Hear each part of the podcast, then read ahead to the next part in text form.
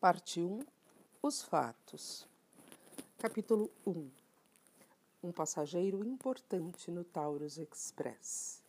Eram cinco horas de uma manhã de inverno na Síria. Ao longo da plataforma de Alepo, o trem pomposamente anunciado nos guias turísticos como o Tauro Express. Carro-restaurante, carro-dormitório, dois vagões com poltronas para os passageiros. A subida para o carro dormitório, um jovem tenente francês, resplandecente em seu uniforme, conversava com um homem pequenino, agasalhado até as orelhas e do qual tudo o que se podia ver era a ponta avermelhada do nariz e as pontas de um bigode curvo voltadas para cima. O frio estava de congelar, e a tarefa de apresentar as despedidas a uma visita importante não era de causar inveja a ninguém mas o tenente do bosque a desempenhava resolutamente, com frases graciosas, num francês polido. Não que ele tivesse qualquer noção sobre o que se passava. Tinha havido rumores, é claro, como sempre ocorre nesses casos. O general, o seu general, ficara dia a dia mais irritado. Foi quando chegou o belga, parece que da Inglaterra. Uma semana se passara, semana de curiosa tensão e certas coisas haviam acontecido. Um oficial muito distinto se suicidara, outro se demitira. Rostos angustiados subitamente perderam a angústia. Certas precauções militares foram relaxadas. E o general, o general do tenente do Bosque, de repente pareceu ter ficado dez anos mais jovem. Do Bosque recordou parte da conversa que ouvira entre o general e o estrangeiro. Você nos salvou, mon cher, dissera ele emocionado, os grandes bigodes brancos tremendo. Você salvou a honra do exército francês e evitou uma, um grande derramamento de sangue. Como poderia agradecer-lhe por ter atendido ao meu chamado, por ter vindo de tão longe? O estrangeiro, seu nome, Monsieur Hercule Poirot, dera uma resposta adequada, na qual incluiu a pergunta – mas o senhor não se lembra de ter me salvo a vida uma vez? O general fez outra observação adequada, afastando qualquer mérito pelo que fizera no passado e sem mais falar em França, Bélgica, glória, honra ou coisas semelhantes, os dois se abraçaram encerrando a conversa. O tenente do bosque permanecia sem saber nada sobre o que significava aquilo tudo mas como recebera a missão de acompanhar Monsieur Poirot até o Taurus Express, tratava de cumpri-la com todo o zelo e dedicação que caracterizam um oficial com uma carreira promissora pela frente. Hoje é domingo, disse o tenente, e amanhã à tarde o senhor estará em Istambul. Aquela não era a primeira vez que fazia tal observação. As conversas de plataforma antes da partida de um trem costumam ser repetitivas. Isso mesmo, concordou Monsieur Poirot. E o senhor, creio eu, pretende demorar-se por alguns dias, não? Oui! Nunca estive antes em Istambul. Seria uma pena passar por lá como essa. Estalou os dedos significativamente. Não há pressa. Ficarei lá como turista por alguns dias. A igreja de Santa Sofia é muito bela, observou o tenente, embora jamais tivesse estado lá. Um vento frio passou sibilando pela plataforma. Os dois homens tremeram. O tenente do bosque olhou de relance para seu relógio. Cinco para as cinco, só cinco minutos mais. Notando que o outro reparara no seu movimento, tratou de retomar a conversa. Pouca gente viaja nesta época do ano, observou, lançando um olhar para as janelas do carro dormitório pouco acima deles. Isso mesmo, concordou Monsieur Poirot.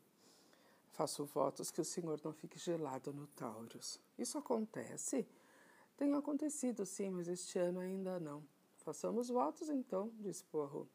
As previsões do tempo da, da Europa não são boas. Muito ruins. Há muita neve nos Balcãs. Na Alemanha também ouvi dizer. É bien, observou o tenente do bosque, percebendo que outra pausa estava para acontecer. Amanhã, às sete e quarenta da noite, o senhor estará em Constantinopla. Sim, concordou Poirot com desespero. A igreja, ouvi dizer, é muito bonita. Magnífica, eu creio. Pouco acima, a persiana de uma das janelas do carro dormitório se abriu e uma moça olhou para fora. Mary de Benham tinha dormido pouco desde que deixara Bagdá na quinta-feira anterior. Não tinha dormido o suficiente nem no trem para Kirkuk, nem na casa de repouso de Mossul, nem na noite seguinte novamente no trem. Agora, cansada de estar acordada naquela cabina superaquecida, levantava-se e observava o exterior. Isso deve ser Alepo. Nada para ver, é claro. Só uma longa e mal iluminada plataforma onde de algum lugar vinha o barulho de uma furiosa altercação em árabe. Dois homens falando francês logo abaixo da janela, um oficial francês, outro, um homem pequenino com bigodes enormes. Ela sorriu sem entusiasmo. Jamais vira uma pessoa tão agasalhada.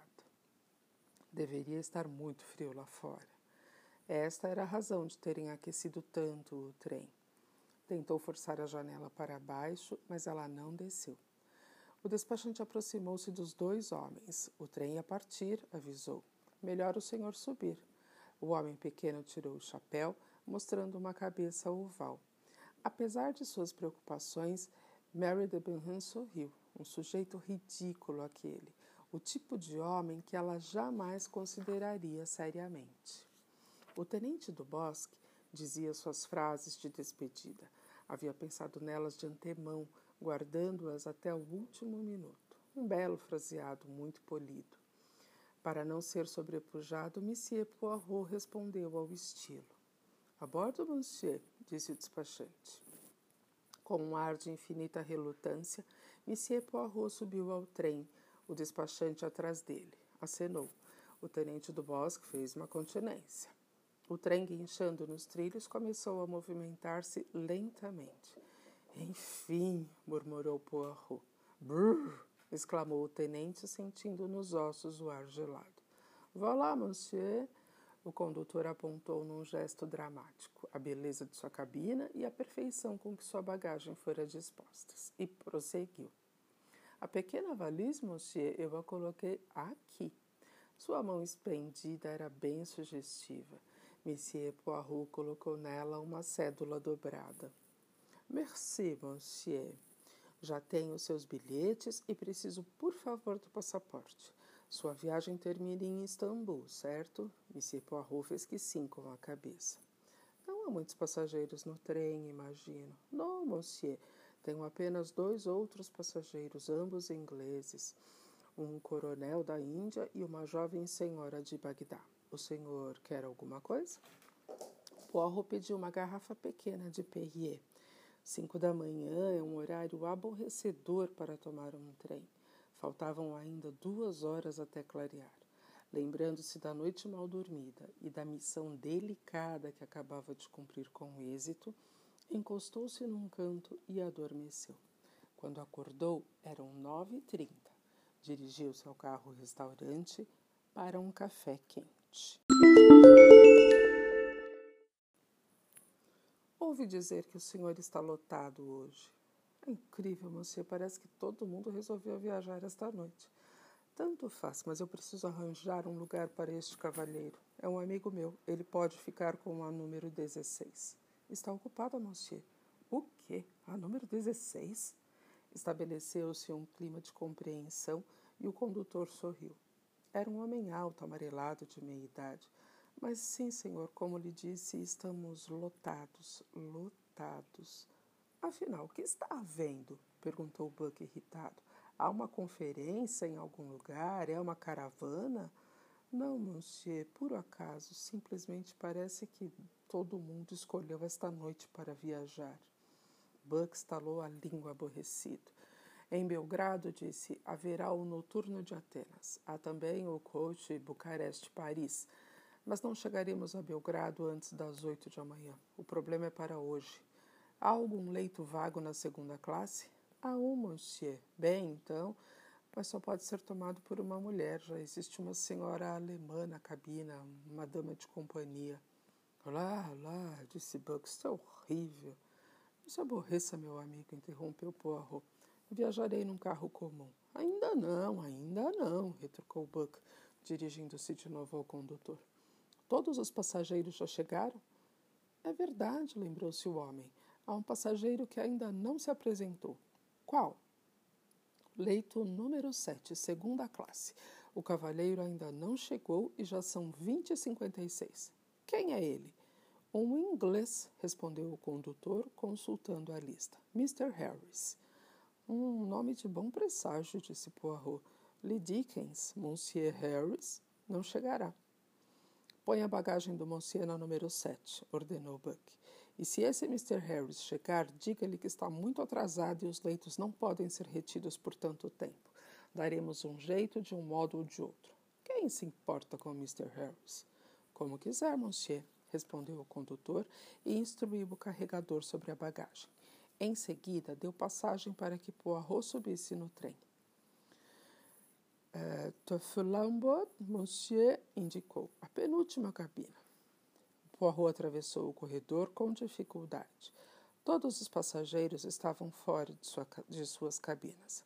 Seus pardons, ditos com polidez, eram ouvidos com a regularidade de um relógio. Finalmente chegou à cabina. Mas lá dentro, mexendo numa mala, estava o americano, jovem e alto do Tocatlian. Demonstrou mau humor à chegada do detetive. Com licença, observou, mas o senhor parece ter se enganado. Je crois que vous avez un erro. Poirot respondeu em inglês. O senhor é Mr. Harris? Não, meu nome é McQueen. Eu. O condutor da Wagonlit interrompeu por sobre o ombro de Poirot num tom apolotégico, apologético, quase sem ar, disse: Não há mais leitos disponíveis, senhor. O cavalheiro terá de ficar aqui. O condutor levantou a janela ao mesmo tempo em que falava e começou a arrumar a bagagem de Poirot, que se divertia com a confusão. Aquele passageiro certamente prometera ao condutor uma boa gorjeta se ficasse só na cabina.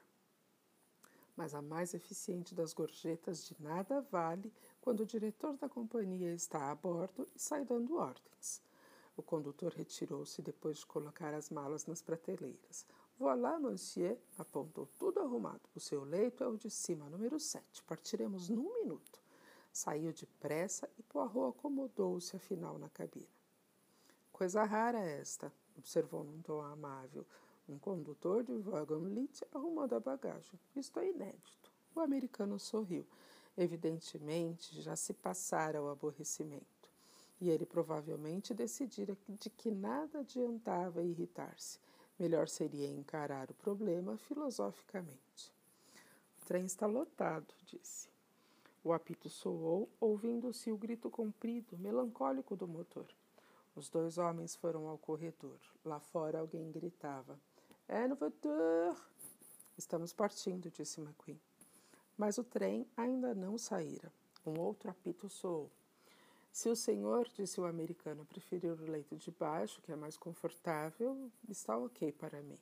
Sujeito simpático. Não, não, protestou Poirot. Eu jamais o incomodaria. Mas seria bom. O senhor é muito amável. É apenas uma noite, explicou Poirot. Até Belgrado. Ah, sim. O senhor fica em Belgrado. Exatamente, o senhor sabe. Houve um súbito sacolejo e os dois homens ficaram à janela, observando a longa plataforma iluminada enquanto o trem partia. O Oriente Express começava sua viagem de três dias através da Europa.